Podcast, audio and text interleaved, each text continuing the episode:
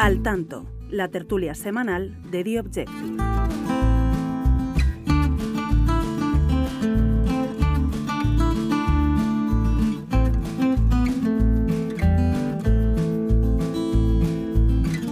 Muy buenas y bienvenidos al Tanto, la tertulia semanal de The Objective, una semana cargada, como siempre, de noticias, de actualidad y también de muy buenas noticias para nuestra casa y para los lectores que disfrutan todos los días con The Objective. Vamos por partes. Hoy comenzaremos nuestra tertulia hablando con Ketty Garat sobre la Comisión de Venecia.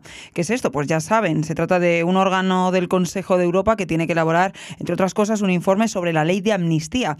Han estado aquí, han estado en el Congreso, también en otros lugares. Nuestra compañera Ketty Garat nos va a dar todos los detalles de esta visita y también de cómo se encuentra precisamente en este momento la negociación de la amnistía. Ya saben que queda menos de un mes para volver a votar.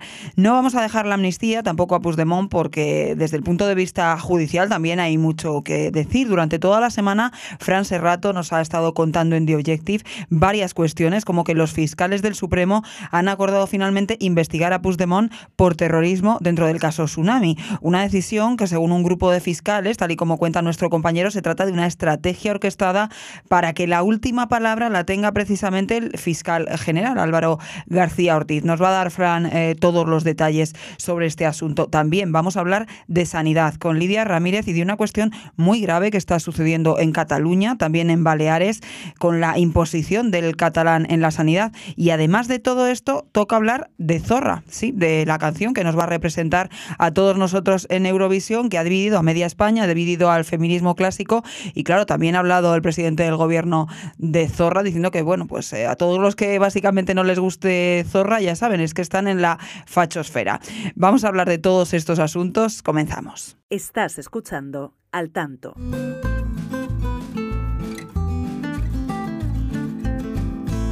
Y comenzamos dando la palabra a nuestro director Álvaro Nieto. Álvaro, hay muchas cosas también muy buenas, decía yo al principio, que le están pasando a nuestro periódico. Bueno, sí, la verdad es que, eh, ¿qué tal? ¿Cómo estás? Em, muy contento estos días. Eh, supongo que los oyentes y los lectores de The Objective lo, estarán viendo porque eh, realmente hemos tenido el, honor de, poder anunciar estos días la incorporación total de dos grandes intelectuales españoles, dos de los más grandes que hay ahora mismo en España. Eh, Fernando Sabater y Félix de Azúa. Hay que recordar o hay que mencionar que eh, Sabater pues, fue despedido, digamos, del periódico en el que colaboraba desde hace 47 años y en solidaridad con, su marcha, pues también ha abandonado el país eh, Félix de Azúa. Los dos ya estaban escribiendo un artículo a la semana aquí en The Objective desde hace un par de años y durante este tiempo lo que han hecho es compatibilizar sus columnas en el país con sus columnas en The Objective. Ahora, tras esta decisión que han tomado los dos, eh, pues eh, estaba la duda de qué iba a pasar con esa columna que se escribían en, el periódico del, grupo Prisa y finalmente, pues ambos han tenido, yo diría que la enorme generosidad de decidir hacerlo con nosotros. Eh, y por tanto van a pasar, o están pasando ya, a escribir dos artículos a la semana cada, cada uno. Eh, van a hacer el artículo político que venían haciendo en The Objective, uno el sábado y otro el domingo, como hasta ahora, pero añadirán un segundo artículo que irá más bien sobre temas culturales. ¿no? Y de esta manera reforzamos también lo que es nuestra pata cultural, eh, que también es muy importante que desarrollemos. Yo creo que esto es una grandísima noticia eh, para este periódico y sobre todo para nuestros lectores, porque se van a beneficiar por duplicado de tener a estos dos grandes autores eh, entre nosotros.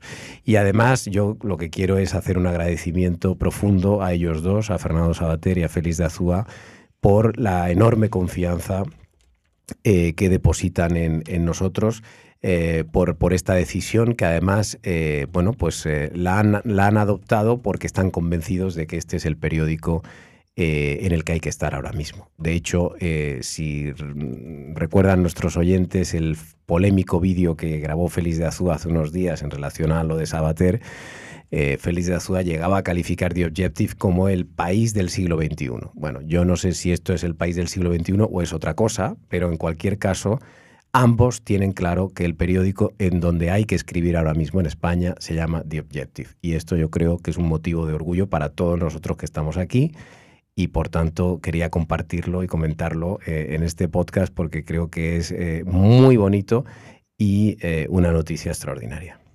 Y ya después de esta noticia extraordinaria, vamos a saludar a nuestra compañera Ketty, hablar de otra extraordinaria noticia que es esa visita ¿no? de la Comisión de Venecia. Sobre todo, Ketty, para que nos expliques con detalle en qué consiste esta visita.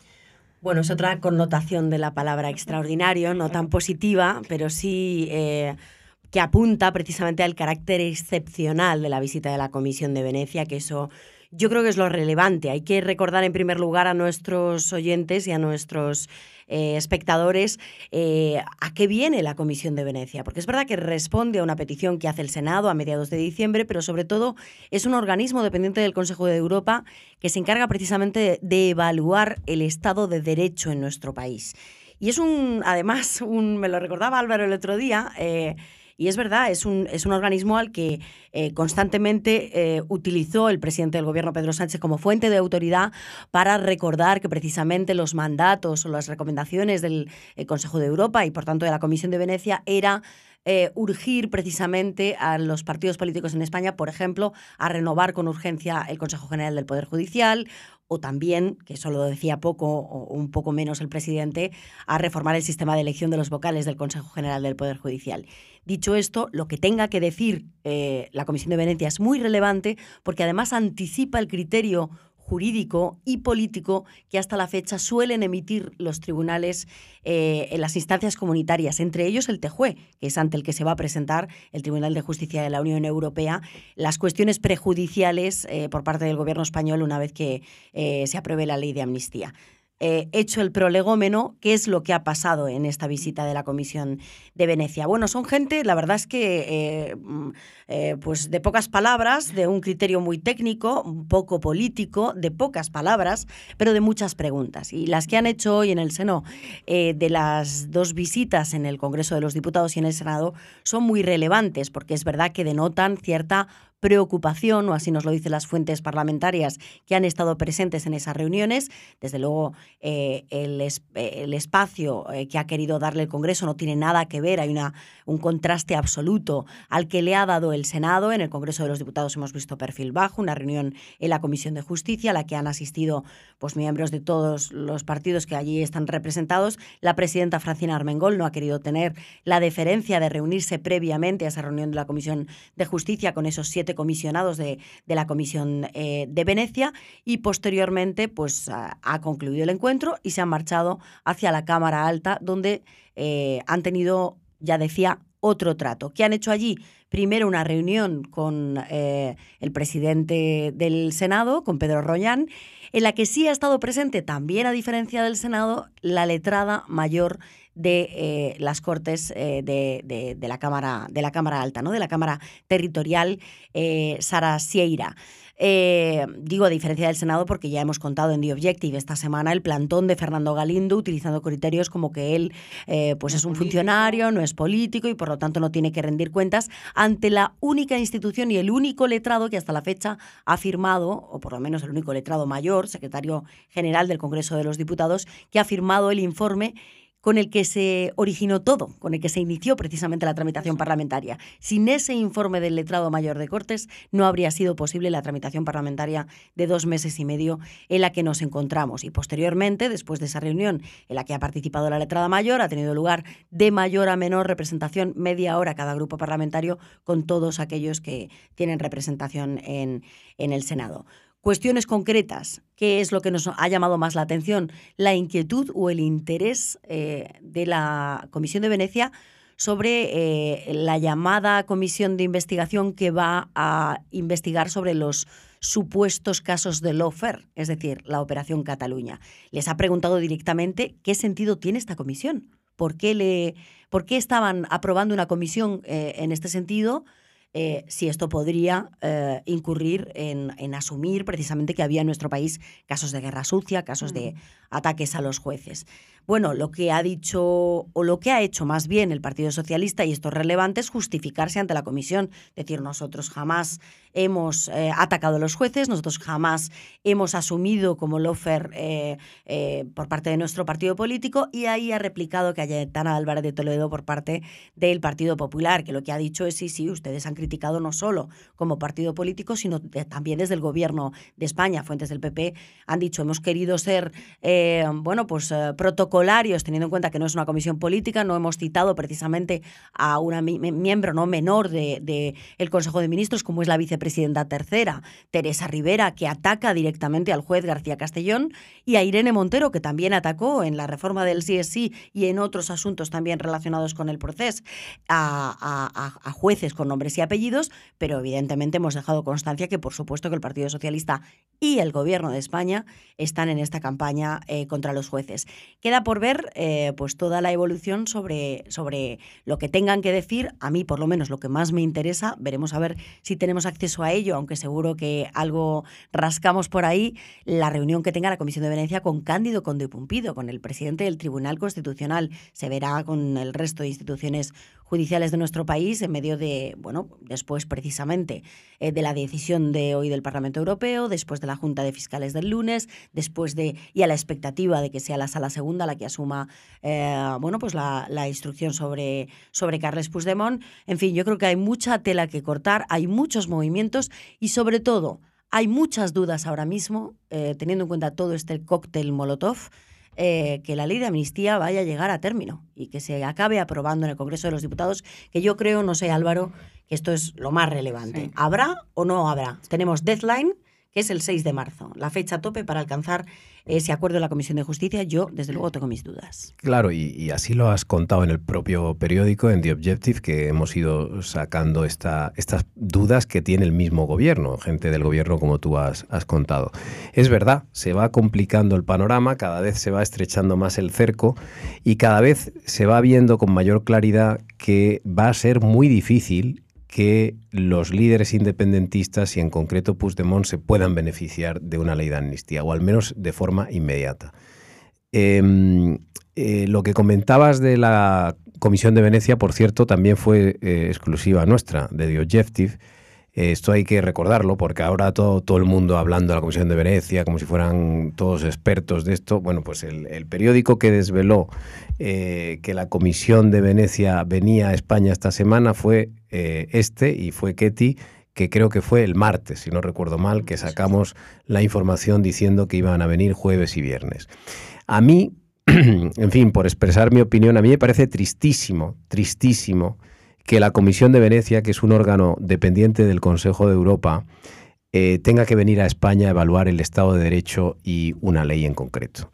A mí esto me parece que es propio de, fin, de repúblicas bananeras, es decir, esto, pues sí, que vayan a Sudán del Sur a evaluar el Estado de Derecho me parece fantástico, pero que tengan que venir a España ya a mí me entristece mucho como ciudadano español, pero es verdad que es que no tenemos otro remedio. Esto eh, se produce porque el Partido Popular, a través del Senado, donde tiene mayoría absoluta, ha pedido eh, ayuda a la Comisión de Venecia. El Partido Popular, el Senado, ha reclamado al Consejo de Europa que envíe esta delegación y han venido, mm, a petición del Partido Popular, a recabar eh, información.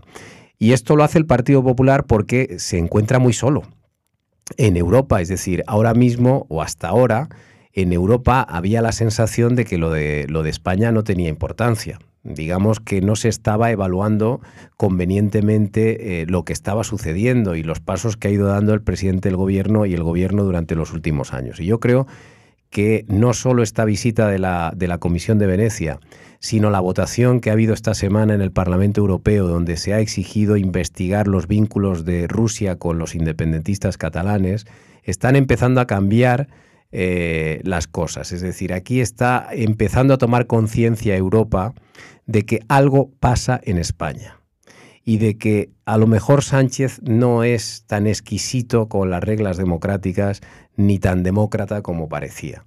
Y yo creo que esto es muy relevante, muy relevante porque en la medida en que en Europa sean conscientes de que aquí hay algo gordo, pues eh, a lo mejor Sánchez no se puede eh, meter en determinados callejones. Es decir, el tema está en que a ver si eh, gracias a Europa, pues Sánchez se pone nervioso y deja de hacer lo que tiene previsto hacer.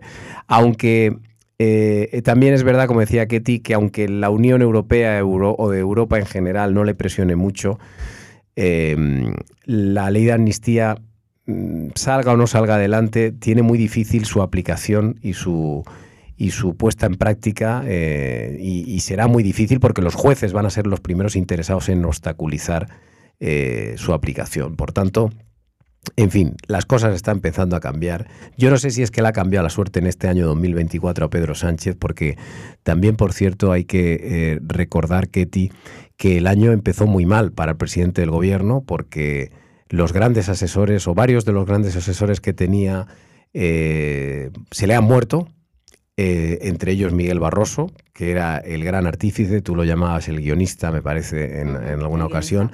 Claro, eh, se le ha muerto el guionista a Pedro Sánchez. Y claro, ahora se ha quedado desvalido y no sé si es que ha cambiado la suerte de Sánchez, pero realmente todo lo que estamos viendo en este año 2024 no pinta bien para él y no sé cómo va a salir de aquí. Es verdad que es un superviviente. Pero este tema de, la. Disculpa mi desconocimiento, pero el tema de la Comisión de Venecia, ellos vienen a investigar las conclusiones que ellos aporten y que ellos saquen. No sirve para nada. no sirve para nada, pero ya el hecho. El ruido, sí. Ya el hecho de que venga. pero... no, pero es muy importante porque el hecho de que venga la comisión y el hecho de que elaboren un informe y si el informe al final dice que esto es una barbaridad, pues hombre, no tiene ninguna vinculación, no es vinculante, pero ya el hecho en sí de que exista un informe de la Comisión de Venecia diciendo que lo que pasa en España es grave, pues yo creo que tiene su importancia, sobre todo porque creo que lo decía antes Ketty, en, años anteriores hemos visto como el propio Sánchez hacía alarde de la Comisión de Venecia y usaba a la Comisión de Venecia como eh, argumento de autoridad para justificar cambios en el Código Penal y decisiones que ha ido tomando. Entonces, si en este momento de la historia la Comisión de Venecia se pone en contra de Sánchez, yo creo que es relevante. Como siempre decimos, al final eso no, no garantiza nada. Pero bueno, yo creo que es un pasito más, un pasito más. Yo, creo que es muy, yo sí creo que es, es, muy relevante. Coincido con Álvaro en el sentido de que, oye, hay que recordar lo que dijo, por ejemplo, la Comisión de, Valencia, de Venecia sobre otra ley de amnistía. Y hay que recordar básicamente en qué términos se pronuncia siempre la Comisión de Venecia, que es básicamente eh, en términos de derecho comparado, es decir, hacer una comparativa de las leyes en España, eh, de su aplicación con lo que ocurre eh, precisamente en el ordenamiento jurídico europeo. A, a, Georgia le dio un varapalo descomunal cuando se pronuncia sobre su ley de amnistía, pero absolutamente descomunal, básicamente poniendo en cuestión eh, bueno, acusándole directamente de violar el Estado de Derecho. en esos términos se pronunció en 2013 cuando se produjo precisamente ese dictamen sobre la ley de amnistía. Como dice Álvaro, no es vinculante, es un órgano consultivo, dependiente del Consejo de Europa, pero sus criterios suelen coincidir con lo que luego se pronuncia el TEJUE. Y esto es muy relevante porque si vemos un varapalo como lo hubo con Georgia, luego, ante una cuestión prejudicial, veremos una sinergia, una similitud de argumentos, tanto a nivel político como a nivel jurídico, insisto. Y luego, por, por intentar aclararle a los oyentes un poco el futuro o el panorama que se nos avecina, decirles que evidentemente ahora se está tramitando en el Congreso de los Diputados la ley de amnistía. Sospechamos que al final habrá acuerdo entre Junts y el PSOE, pero bueno, habrá que verlo. Eh, si sale adelante en el Congreso, llegaría al Senado. Y aunque el Senado tumbe la ley de amnistía, eh, en España el funcionamiento permite que el Congreso pueda volver a aprobarla y ya definitivamente. En el caso de que se apruebe la de, de amnistía, cualquier tribunal que tenga procesados o condenados a, gente relacionada con el proceso puede plantear una cuestión al Tribunal Europeo para preguntar cómo tiene que interpretar la ley. y, ahí automáticamente quedaría anulada la aplicación de la ley para esos condenados o procesados en cada caso. Se calcula que durante dos años, porque es lo que suele tardar el Tribunal Europeo en responder a una pregunta de un juez español. Y la duda que había era qué pasaba con Puigdemont, porque Puigdemont no ha podido ser procesado, no ha sido condenado tampoco, como lo, sí, que, sí que lo fueron Junqueras y los demás que pasaron por el Supremo.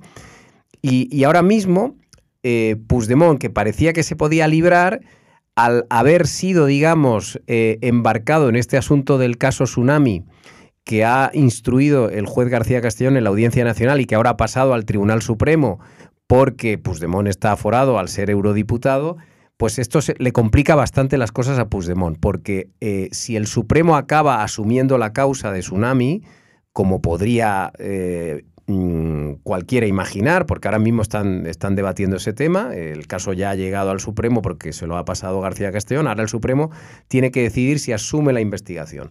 En el momento en que asuman la investigación, eh, si en algún momento de la primavera se aprueba la ley de amnistía, automáticamente la Sala Segunda del Supremo puede preguntar al Tribunal Europeo cómo ha de aplicar la ley de amnistía al caso de Puigdemont y automáticamente quedaría paralizada también la aplicación de la ley para el propio Puigdemont. Por tanto, eh, esto de la ley de amnistía no va a ser ni tan automático ni tan beneficioso para toda esta gente. Por tanto, yo creo que se complica todo mucho. O sea, se complica por un lado que... Y con todo el panorama electoral. Claro, es que se complica, se complica por un lado que, que Puigdemont y, los independentistas se puedan beneficiar rápido de la amnistía y en consecuencia se complica la propia aprobación de la ley de amnistía, porque claro, si ellos tienen la certeza de que no se van a beneficiar, ¿para qué narices van a aprobar nada? Y en consecuencia se complica el futuro del gobierno y de Pedro Sánchez, porque claro, si no aprueba la ley, de amnistía, si no se pueden beneficiar no Puigdemont y los demás, ¿qué, futuro tiene el gobierno? O sea que en realidad todo va en cadena. Y ahora mismo hay máxima incertidumbre. O sea, lo único que podemos decir es que no sabemos eh, cuánto va a durar el gobierno y tampoco sabemos si se va a poder aprobar la ley de amnistía ni cómo y cuándo se va a poder aprobar. Solo podemos testar aplicar, O, pulsar el, minuto a minuto. Es así. Eh, Lo hablamos la semana pasada, es que es toda una telenovela de hmm. capítulo a capítulo. Totalmente, pero es verdad que aquí va cambiando la película eh, pues en cada segundo, casi. Y lo que sí podemos constatar es que cada vez son más las voces que tienen dudas sobre la aprobación de la amnistía dentro del Partido Socialista y dentro del gobierno. Es lo que decía Álvaro en referencia a esa información que publicamos en esta casa esta semana, que se hila además con otra cuestión que yo considero muy relevante. Hay mucha gente que empieza a decir eh, dentro del gobierno, no, no, bueno, puede ser que no se apruebe la ley de amnistía. Ahora, ¿esto en qué se traduce? No hay ley de amnistía, se descuenta que haya presupuestos, es decir, no hay presupuestos, y aún así tiramos para adelante. Intentamos aguantar hasta catalanas. Pero claro, decían hasta hace unos mm, días o hasta hace unas semanas que por supuesto que se iba a aprobar, todo esto va cambiando, por supuesto que se aprobará la amnistía y luego ya vamos recogiendo cable y vamos cambiando un poco en función de las circunstancias. ¿Qué quiero decir con esto? Que vienen unas gallegas que no van a ir bien. Hemos ido contando, tanto Luca en el ámbito de Sumar eh, barra Podemos como yo en el ámbito del PSDG. Besteiro seguramente va a rubricar el peor resultado histórico del Partido Socialista. La primera vez, la, mm, bueno, la primera vez, el primer peor resultado histórico del Partido Socialista fue en 2016, 14 escaños. Se repitió hace cuatro años, en 2020, julio, justo después de la pandemia, otra vez 14 escaños. Y ahora estamos hablando de que las perspectivas ya nos vamos a 12, en el mejor de los casos 13 y en el peor incluso 11. Es decir, de dos a tres escaños menos que su peor resultado histórico. Si esto es así, vamos a unas vascas en las que tampoco parece que vaya a recoger mucha, mucha posibilidad de crecer el Partido Socialista de Euskadi. Y el batacazo monumental que espera el Partido Socialista en las europeas, y más aún si vamos precisamente a un escenario en el que fracase la ley de amnistía, eh, apaga el contador. Vamos a ver si somos capaces de aguantar hasta las eh, catalanas, que en principio se esperan para finales de 2024, principios de 2025, pero quizás, y ya hay voces que empiezan a sugerir, a, apuntar, a deslizar, que a lo mejor hay que intentar convencer a Pere Aragonés, a quien no le va nada bien en las encuestas en Cataluña, que tiene que adelantar las elecciones básicamente para ganar algo de tiempo, para que el PSOE pueda ganar algo de tiempo bajo el compromiso de que habrá un pacto natural con Esquerra Republicana de Cataluña en la Generalitat en el caso de que sumen, porque es verdad que Junts per Cataluña va ganando posiciones y esto es un argumento en contra precisamente de que se vaya a aprobar la ley de amnistía, porque ven, como decía Álvaro, que esto cada vez se va complicando más, que Puigdemont, ya no solo Puigdemont, sino otros soldados no se van a ver beneficiados precisamente por la medida de gracia y por lo tanto si yo cada vez que tenso más la cuerda voy ganando adeptos, voy recuperándome de mis cenizas electorales y al mismo tiempo eh, esto, eh, bueno, pues me sirve para ir jugando la partida y, comiendo el bocadillo de Esquerra Republicana de Cataluña, casi me compensa no llegar a un acuerdo. En cualquier caso, dos fechas ya para concluir. 21 de marzo expira el primer plazo de la Comisión de Justicia está descontado que ahí no hay acuerdo. El PSOE cuenta con prórroga en la Comisión de Justicia hasta el 6 de marzo y en ese terreno o se llega a un acuerdo en la primera semana de marzo o se acabó la partida. Incertidumbre total. Eh, Ketty, Álvaro, muchísimas gracias. La verdad que no hay que perderse un episodio porque la incertidumbre es máxima. Muchas gracias. Gracias. Estás escuchando al tanto.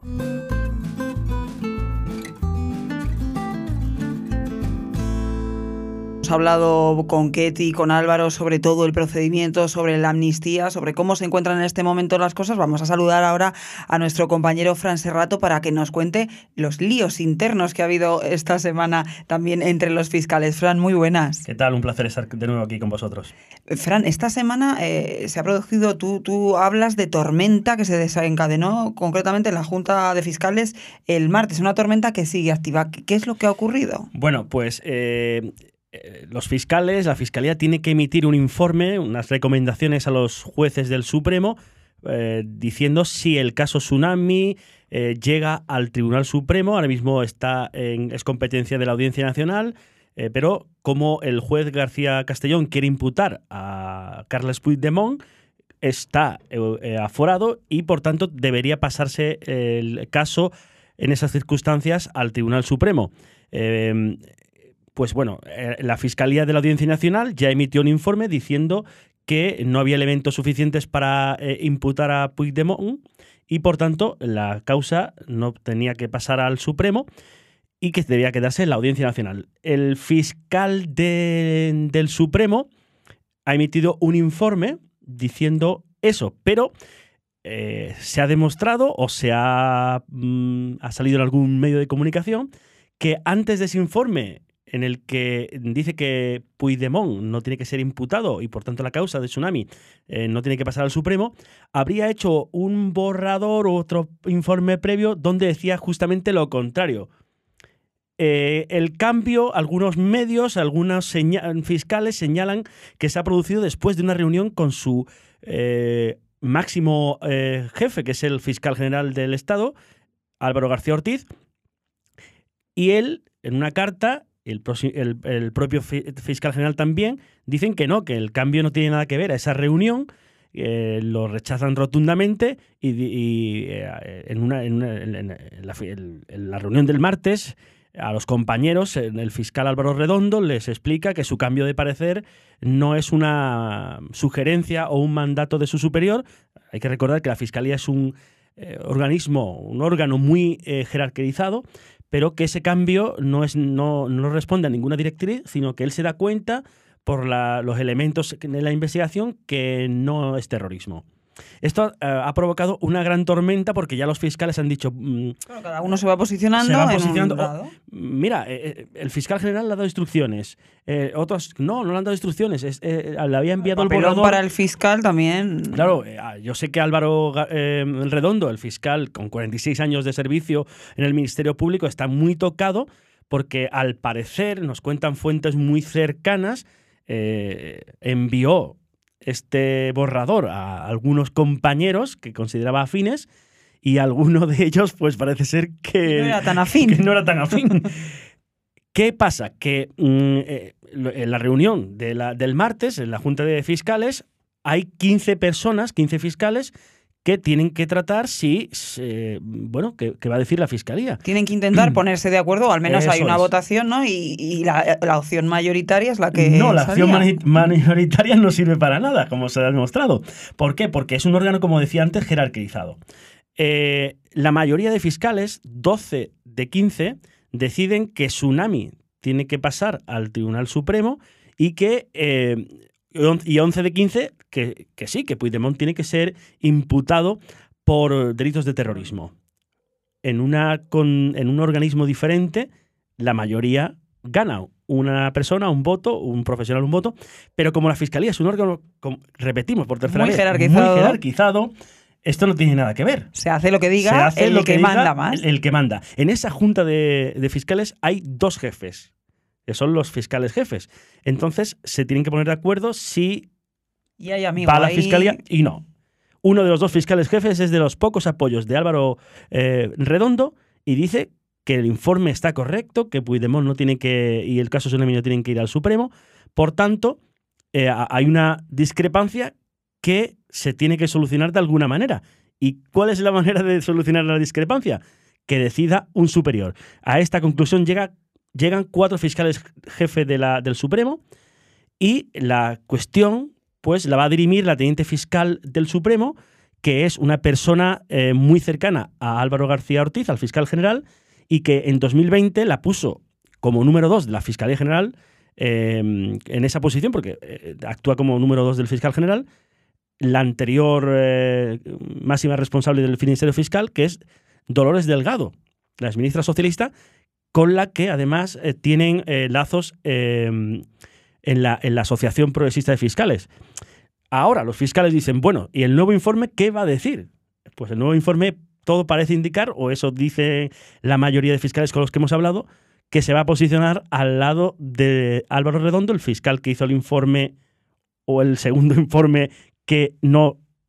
eh, Cambio de opinión. de- del cambio de opinión, que no había que imputar a Puigdemont, porque parece ser que las instrucciones vienen de Álvaro García, algo que ellos rechazan completamente porque dicen que, eh, mm, que la- la- cada fiscal es libre y que no impone nada y que no se...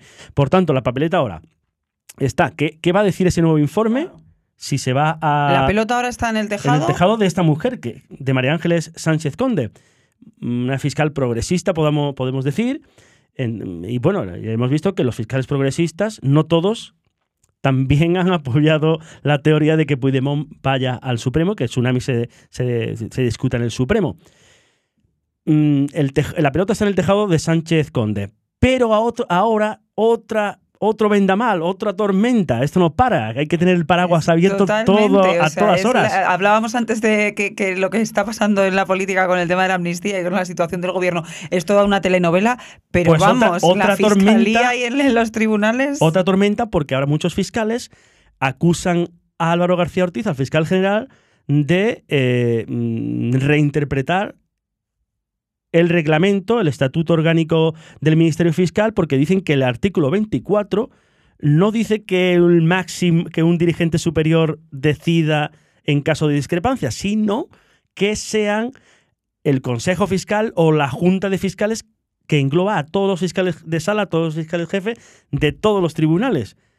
Y entonces ahí está la disputa, porque si estos fiscales jefes mm, ahora consideran que se tenían que haber sido al menos oídos por su superior, por el fiscal general, pueden eh, eh, escribir al fiscal general, decirle, oye, esto tiene que pasar de esta manera. Incluso presentar un recurso, por tanto, las palabras textuales que me decían unos fiscales eh, esos días, se puede liar parda, textualmente. Se puede liar parda, pero Fran, entonces, finalmente, para que nuestros oyentes lo tengan claro, porque la situación es bastante compleja, decida lo que decida quién es que el que tiene la última palabra, la tiene Marchena, Pues finalmente, después después, de de, todo toda esto. esta tormenta, después de toda esta re- rebelión de, de algunos fiscales, lo curioso es que el informe fiscal puede que no sirva para nada. ¿Por qué? Porque es- son solo recomendaciones. Y la última palabra, la decisión final, la tiene la sala de admisiones del, de la mm, del Tribunal Supremo, de la sala de lo penal, que preside Manuel Marchena, el juez Marchena, y por tanto de- depende de ellos si el caso Puigdemont, el caso Tsunami, mejor dicho, y la imputación de Puigdemont van al Supremo o no. Por tanto, mientras eh, hay discusiones y luchas clandestinas internas en, en, la Fiscalía, al final ese informe es para nada porque son meras recomendaciones. O sea, ha servido un poco para generar más tensión entre, los entre compañeros de trabajo, finalmente. O sea, al final es posicionarte tensión para una cuestión que finalmente va a dirimir el juez Marchena. Eso es. Fran, eh, seguimos pendientes como, como de la parte política, que es una telenovela, esta lo es sin duda más. Muchas gracias, a vosotros. Estás escuchando al tanto.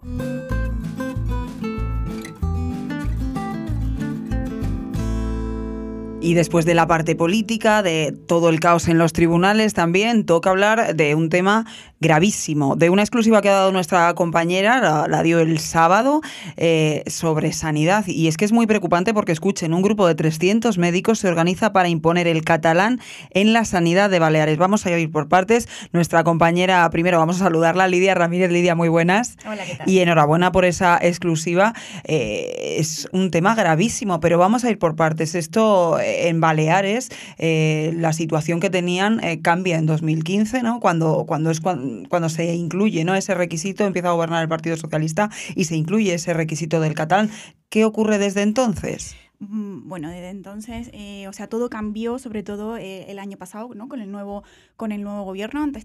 hasta entonces, el, requisito del catalán era obligatorio, ¿no? Para acceder a un puesto en la sanidad pública. Eh, a partir del año pasado, con el nuevo gobierno, esto, esto cambió, ¿vale? Ya no era un, o sea, no era obligatorio el, saber el, catalán, ¿vale? El aprobar el catalán para acceder a, un puesto eh, público. Entonces, no obstante, bueno, ha habido un, grupo, ¿vale? Un colectivo de sanitarios, no solo médicos, son sanitarios, ¿vale? Donde eh, hay pues enfermeros, celadores, auxiliares de enfermería que se han organizado pues para imponer el uso del catalán en los hospitales, en los centros ambulatorios, en los centros sanitarios de, Cataluña. Y bueno, ¿qué es lo que, lo que dice este grupo? ellos han realizado un catálogo, ¿vale? Donde, eh, donde dicen que, bueno, que hay que hablar en catalán siempre con los colegas, o sea, entre compañeros, hablarle al paciente, al paciente también siempre en catalán, realizar la receta médica en catalán, eh, las altas y las bajas siempre en catalán. Bueno, de alguna forma, ¿no? Imponer eh, el catalán en el sistema sanitario eh, a la fuerza.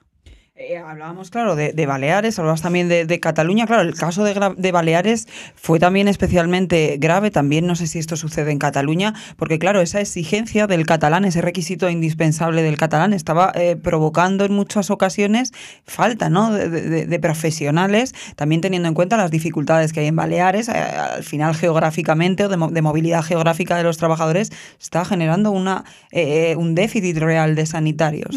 A ver, el origen de este grupo realmente está en Cataluña, ¿vale? En mm. Cataluña eh, a principios de, 2023, del año pasado, surgió un grupo que se llama Mengepel Catalá, ¿vale? Médicos por el Catalán. Em, y este grupo eh, surgió a raíz de un caso que todos recordaremos de la enfermera andaluza que trabajaba en el hospital eh, Valdebrón y ella, bueno, se quejó ¿no? públicamente de que para acceder a un puesto público en el hospital como enfermera tenía que tener el C1, ¿vale? Esto provocó un gran revuelo, como todos sabemos. Y a raíz de esto se creó este grupo, ¿vale? Que un poco como eh, sus compañeros, sus colegas eh, baleares, pues eso, establecieron un decálogo para imponer el uso del catalán dentro del entorno eh, sanitario. Este grupo ha ido más allá, ¿vale? Es también el tema que hemos sacado esta, esta semana y han ido un paso más allá, como digo, y ahora lo que, lo que dicen es que o se habla en catalán con los pacientes o se habla en catalán entre, entre los compañeros o ese compañero deberá ser expulsado del Qué barbaridad, por Dios. Mm. Pero claro, esto, eh, esto es un grupo, como decías, de sanitarios y gente cercana, no todos son, son médicos, todos son del, del sector sanitario. Claro, eh, entiendo que esto tiene que estar generando también unas, mm, unas dificultades en el día a día del trabajo, un señalamiento que ya hemos visto pues, eh, en otras cuestiones, en las escuelas y demás, que, que, hace que el clima laboral sea totalmente insufrible. A ver, quiero dejar claro que son minoría, ¿vale? Al final son un grupo de 2.100 personas en, en, en Cataluña, 300 personas en Baleares, pero por ejemplo en el caso de Cataluña son 2.100 personas hay 37.000 médicos, o sea, son, son como el 6%, ¿vale? Pero bueno, son una minoría que, como dice, ya está creando un malestar, una incomodidad dentro, eh, bueno, de, de un colectivo muy importante que, más aún, estando la situación sanitaria en toda España, pero también en Cataluña, como está, debería estar centrado eh, y focalizado En cuidar a los en enfermos. cuidar a los enfermos y no en otros asuntos que para nada, según mi opinión, les incumbe a ellos, ¿vale? Son cuestiones pues, que se nos escapan totalmente del ámbito sanitario, de la sanidad y, y- y, bueno, no, no, no, es, no, no es cuestión de, ¿no? de un médico de decir en qué idioma tengo yo que hablarle a un paciente, un paciente me- en qué idioma se tiene que dirigir a mí, o creo, creo que eso sale mm, totalmente de, de- de la importancia que, que- que tiene ¿no? un médico y el ámbito sanitario y a lo que se tienen que dedicar. de su labor profesional. Además, también hay que decir que, oye, son dos comunidades, no es, no es baladí, son dos comunidades de las más turísticas. Eh, ¿Qué pasa? ¿Que los turistas también, un turista alemán también tiene que dirigirse en catalán al médico? Claro, a ver, ellos lo que, lo que mm, plantean son dos escenarios, ¿vale? De primeras, em, dirigirse siempre en, en catalán, ¿vale? Si el paciente le pide, eh, oye, pues eso, soy andaluza, o soy de Cuenca, o soy inglés, no sé catalán, ¿vale? Pues ahí sí que el profesional se debe de, de dirigir pues en español, ¿vale?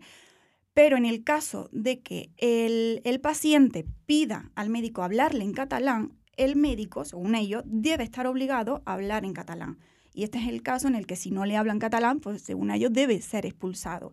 ¿Vale? El médico tiene que saber catalán, según ellos sí o sí, porque si el paciente lo pide, él tiene que comunicarse en catalán. Y si no, claro, debe ser expulsado. Hablas en tu artículo de que el 60% el 60% de los nuevos colegiados no son catalano hablantes. Exactamente. Es un, Y claro, es, es un dato importante, Es sobre todo para tener en cuenta, porque son al final comunidades con mucha con mucho movimiento geográfico, eh, muchos andaluces, muchos extremeños viviendo allí que no tienen por qué saber catalán, o al menos no saberlo perfecto, porque además eh, la, la sanidad tiene también una terminología que, que, que, que es más compleja, no es a lo mejor eh, pues eh, defenderte coloquialmente para ir a por el pan en, en catalán, no es lo mismo que atender a un paciente. Exactamente. Yo, bueno, no sé, Rocío, si a, ti te, si a ti te ha pasado alguna vez, pero yo muchas veces he ido al médico hablando y comunicándonos los dos en el mismo idioma y yo salgo del médico y digo, ¿pero qué me ha dicho? Pero que me ha dicho totalmente, Claro, eso entonces, sí. im- imagínate en un idioma que al final no termina de controlar con unos mm, bueno, con unas Muy palabras que no estás acostumbrada a manejar y que, y que creo que bueno, la comunicación tiene que ser la más fluida y, y- y la mejor comunicación entre las dos personas, ¿no? No imponer un idioma, eh, o sea, no creo que eso va en- totalmente en detrimento de, de, no sé, de cualquier comunicación, sobre todo en algo tan delicado como es eh, la salud y la sanidad. Que al final, eh, Lidia, es lo que tú dices, es que los médicos deberían estar centrados en eh, hacer bien su trabajo, que es independiente del, del idioma del que hable, en el que hablen, ¿no? Es independiente de, mm, como se- hombre, mientras se hagan entender, obviamente, con su paciente, pero eso es lo que debe primar, no, no, no debe primar otras cuestiones. Eh, Lidia, muchísimas gracias por tu trabajo y enhorabuena por, por esa exclusiva, sobre todo el tema de Baleares, que, que parecía que, claro, con el cambio de gobierno estaba Mm. cambiando, pero claro, siempre también quedan, eh, como tú has resaltado, hay que destacar que son minoría. Sí, bueno, yo creo que también que, que ese cambio de gobierno ha sido precisamente lo que ha impulsado a estos médicos Claro. a, a organizarse. Lidia, muchas gracias. Nada, a ti. Estás escuchando Al Tanto.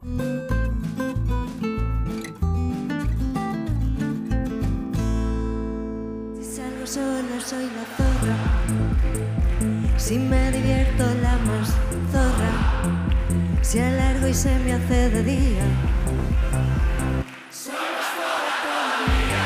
Voy a salir a la calle a gritar lo que siento a los cuatro vientos. Si salgo sola, soy la zorra. Si me divierto, la más zorra. Si alargo y se me hace de día, soy más zorra todavía. Cuando consigo lo que quiero, zorra, zorra, jamás es porque lo merezco. Y aunque me esté comiendo el mundo, pues ya saben, ¿no? Cómo sigue esta, esta canción. La hemos escuchado un poquito al principio. Es la canción que nos va a representar en Eurovisión y que sin duda ha dividido, como viene sucediendo en los últimos años, al país. No se habla de otra cosa, ha dividido la política, feminismo, eh, también las redacciones de los periódicos. Hoy tenemos con nosotras, como les decíamos al principio, aquí a nuestras dos compañeras de sociedad, a María Palmero. María, muy buenas. Hola, ¿qué tal? Y también tenemos con nosotros a Marina Ochoa. Marina, ¿qué tal? Yo creo que te estrenas además con Sí, nosotros en Al Tanto. Y para hablar de Zorra, de la canción que nos va a representar en Eurovisión, como decimos, en este, eh, bueno, esta, esta canción de este dúo, Nebulosa, no eran muy conocidos después de este fenómeno que se está convirtiendo el Benidorm Fest. Antes de nada, una impresión sobre, sobre lo que opináis vosotras de esta canción. Defiende a las mujeres, las empodera, mm, las denigra, porque es que hay opiniones de todos los sentidos, eh, opiniones encontradas y para todos los gustos, María. Sí. A ver, yo opino que es que nos hemos vuelto un poco locos y estamos poli- politizando todo. Es Benidorm Fest, es Eurovisión, que es un festival de Eurovisión eh, que tampoco es, que es una canción sin más. Es como que no, creo que, se está sacando todo mucho de contexto. ¿Te parece una canción divertida o que puede, por lo menos, me eh, quedar sí. bien en una ver, posición en- que van a, te- van a entender en eso- Europa? eso- a ver. Son muchas preguntas. A ver, a mí me encanta porque me parece súper, eh, yo qué sé, mamporrera. Quiero decir, al final es un festival que sigue sobre todo el público homosexual. Quiero decir, Ajá. si a ellos les gusta, mm, quiero decir, es que no, quiero decir, son quienes votan, quienes van a Eurovisión, a, que pagan la entrada, viajan hasta el país en el que es, quiero decir, que ellos lo viven como si fuese, yo qué sé, las elecciones generales para, para alguien súper Sí, el- o el mundial, un mundial de Eso fútbol es. para alguien muy futbolero. Eso es. Entonces, si a, a ellos les encanta y, y es lo que han elegido, lo que han votado, y a quien no le guste, pues haber votado. A ver. Esa es la opinión principal. Ahora entraremos en detalle de la letra. Marina, ¿tú qué opinas sobre esta canción? Pues yo opino que la verdad que ha sido todo un boom porque pienso que una canción en Eurovisión lo que tiene que llegar es a todos los perfiles de gente que hay en la sociedad, o sea, hasta a la gente que le gusta mucho, como es el colectivo homosexual, como ha comentado María, pero también a la gente que a lo mejor le gusta poco, pero dice, oye, pues esta canción mm, ah, me gusta, no me gusta, estoy más de acuerdo, menos de acuerdo con su letra, pero me produce algo. Entonces yo creo que es importante que alguna reacción tenga en la sociedad. Y esta canción la ha Impacto. tenido, Que se claro. hable, que se hable, claro, que se hable. Impacto desde luego ha tenido porque bueno, he estado leyendo que, que- que ha sido un boom en, en plataformas como Spotify de, de las canciones más, Virales, sí. Y la segunda mundial, además. más virales a nivel mundial. Claro, vamos por partes. En esa canción eh, se ha cuestionado mucho desde el feminismo clásico, mm, criticando desde también eh, mm, pues, eh, colectivos de mujeres maltratadas, eh, que se denigra, que se utiliza un insulto que es de los más utilizados y que sufrimos comúnmente las mujeres o en alguna circunstancia de la vida hemos podido sufrir y se transforma ese insulto ¿no? en una voz como, como eh, es lo que dice su autora de empoderamiento, que a ella le ha ocurrido, que siempre la llamaban zorra y quería dar un poco una vuelta a, a ese discurso, a ese insulto, pero claro, mm, esto se entiende en Europa, María. A ver, es como cuando Britney Spears dice bitch, ¿no? Pues un poco. mm, eh, tiene una canción que dice: eh, si, quieres, eh, si quieres tener un chalet, si quieres tener una- un coche bonito, trabaja puta. Y la canción dice eso. Y nadie dice: ay, está diciendo que trabajes puta. Quiero decir, esto es, pues yo qué sé, es una canción zorra, en plan de. Y muchas veces lo decimos en plan de hoy salgo a zorrear, eh, yo qué sé. Quiero decir, es algo que tampoco es. Tampoco estás diciendo, no sé. Aquí Hombre, sí que es cierto que toda la vida zorra ha sido un insulto. Entonces yo creo que es un- una cosa, un proceso bastante complicado dejar esa connotación negativa de, de esa palabra de lado, más que nada yo creo que por ahora, a lo mejor dentro de unos años vemos zorra como algo súper empoderado, pero yo creo que ahora mismo hay como dos Españas que están debatiendo entre es feminista Totalmente. o no es feminista. Yo también a lo me mejor tiene un poco, de, un poco que ver con la edad también, porque hombre, yo la verdad que no me imagino, a, a- bueno, mi hija es muy pequeña, tiene un año y medio, pero no me la imagino haciendo como sí que creo que puede pasar, y pasó con Chanel, y pasó con otras Mm. artistas, que bailen en TikTok y que bailen al ritmo de zorra. Pues hombre, no me parece como el mejor ejemplo, ¿no? Que darle a la juventud eh, de- decir que, que somos zorras.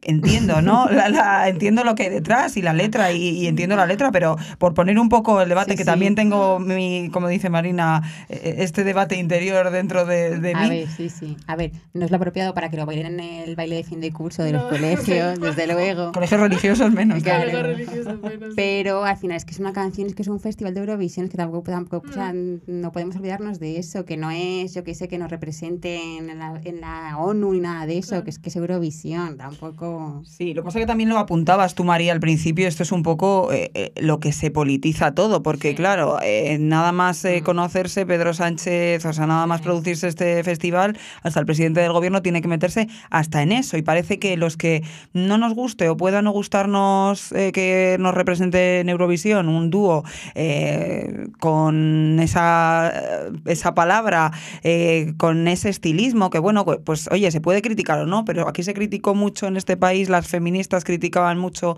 a Chanel por decir que estaba muy sexualizada y cómo iba vestida y demás, y de dos maromos con el culo al aire, pues hombre, también igual está un poco sexualizado. Quiero decir que al final cada uno como, como lo vea y desde el prisma en que lo viva, pero claro, llega Pedro Sánchez, le preguntan por la canción y lo primero que hace es decir, no, es que la fachosfera, es que estarían deseando que se cantase el cara al sol. Hombre, señor, eh, claro, tampoco podemos decir que a todos los que tengan algún tipo de discrepancia con esta canción ya sean fachas. Pero, pero es que la izquierda es así. Criticas algo, eres un facha, no sé qué, eh, tal.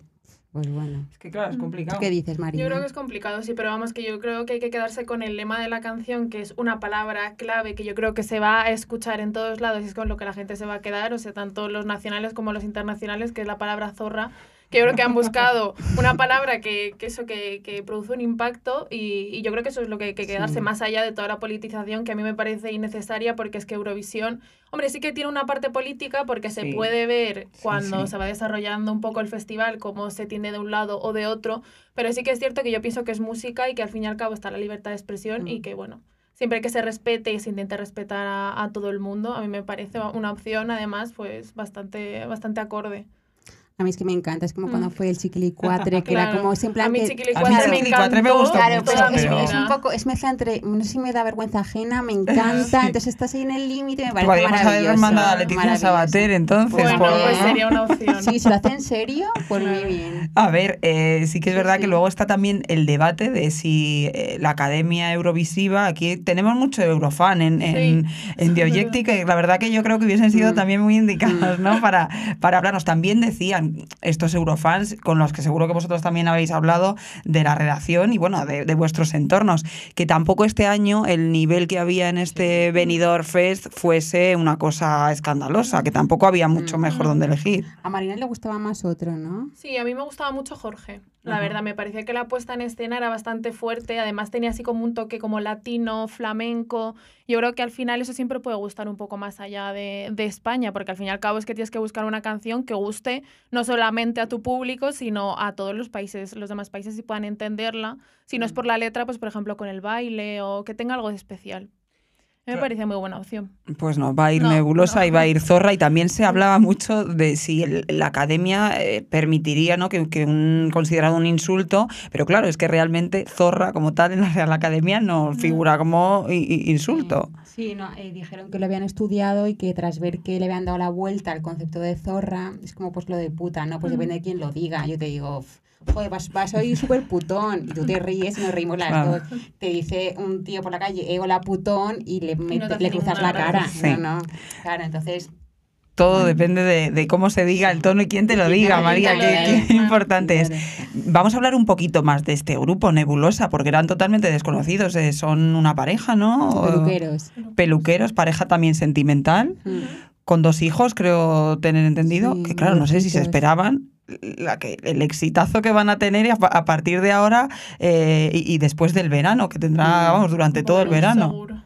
Bolos Sí, por bueno, todos lados. ya hacían bolos, sí, que eran- conocidos sobre todo en el... O sea, tienen una canción glam que, que han ganado también algún concurso y eran conocidos en cierto ambiente, pero no eran conocidos en el público masivo y supongo que ahora sí, claro, y si lo aprovechan pues como Chanel, que no para de sacar hits, pues Es un- una buena plataforma, yo creo que Mm. para despegar y Total. ser conocidos en toda España.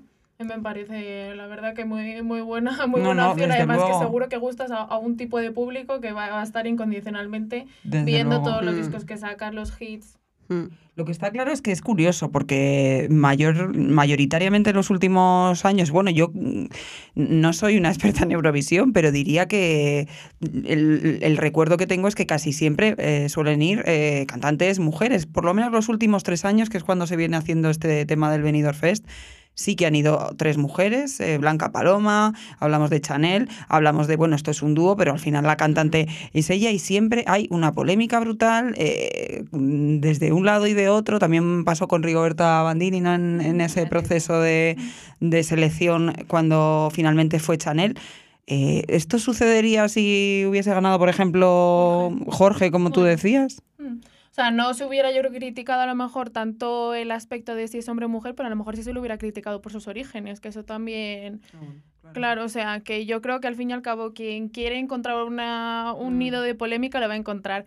Que hayan representado a España tres mujeres los últimos tres años me parece una cosa fantástica, porque lo que hay que dar es empoderamiento a la mujer. Ya no se han representado a los hombres durante mucho tiempo, entonces tienen que tener su hueco también en el, en el festival.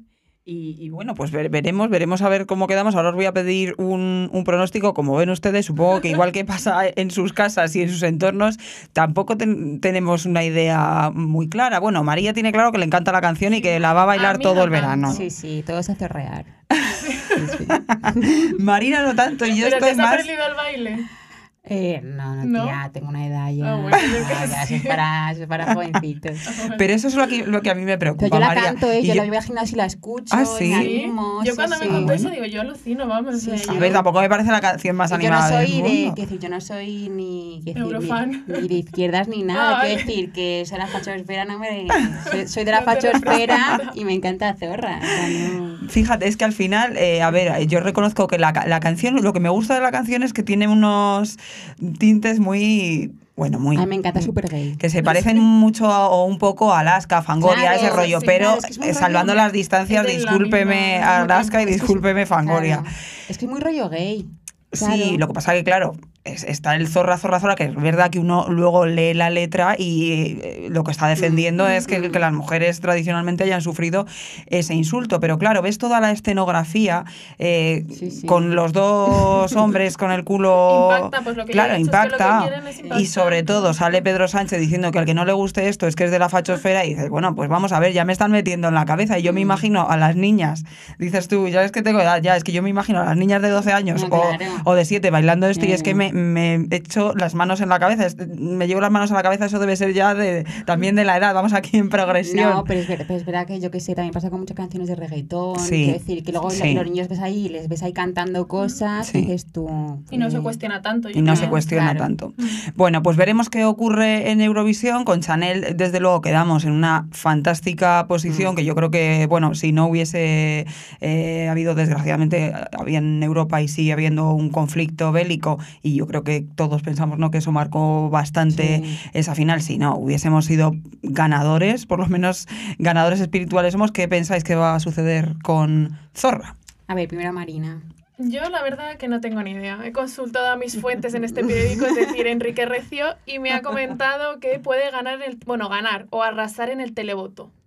Arrasar en el televoto. Entonces, yo tengo mis dudas. Yo pienso que un top 3 no creo, un top 10 a lo mejor, un top 15 puede que sí. Pero ya, yo no diría mejor que Chanel, imposible, porque yo creo que Chanel fue perfecta. Entonces, La verdad es que sí, María. Yo creo que va a calar mucho en el público gay, que es el que le apasiona eh, Eurovisión, y creo que va a quedar, vamos a quedar de- antes de los 10 primeros. Son muy optimistas mis compañeras, sin duda, porque no hay que olvidar que el resto de Europa no entiende español y igual tampoco tiene esta mujer una voz así como para que, que no, igual no la entienden mucho. Yo soy menos optimista. Creo que vamos a, Más del 20. sí, vamos a quedar mu- muy, yo creo que vamos a quedar de los últimos y ganamos por abajo, pues bueno. Yo es que me imagino, En es que fin. me imagino a la gente que no tenga ni idea viendo ahí a dos señores, Señores con el culo tanga. fuera, la señora ahí rubia y tal, es que me, me, alucina. Chicas, Muy veremos qué ocurre. Muchísimas gracias a los A dos. ti.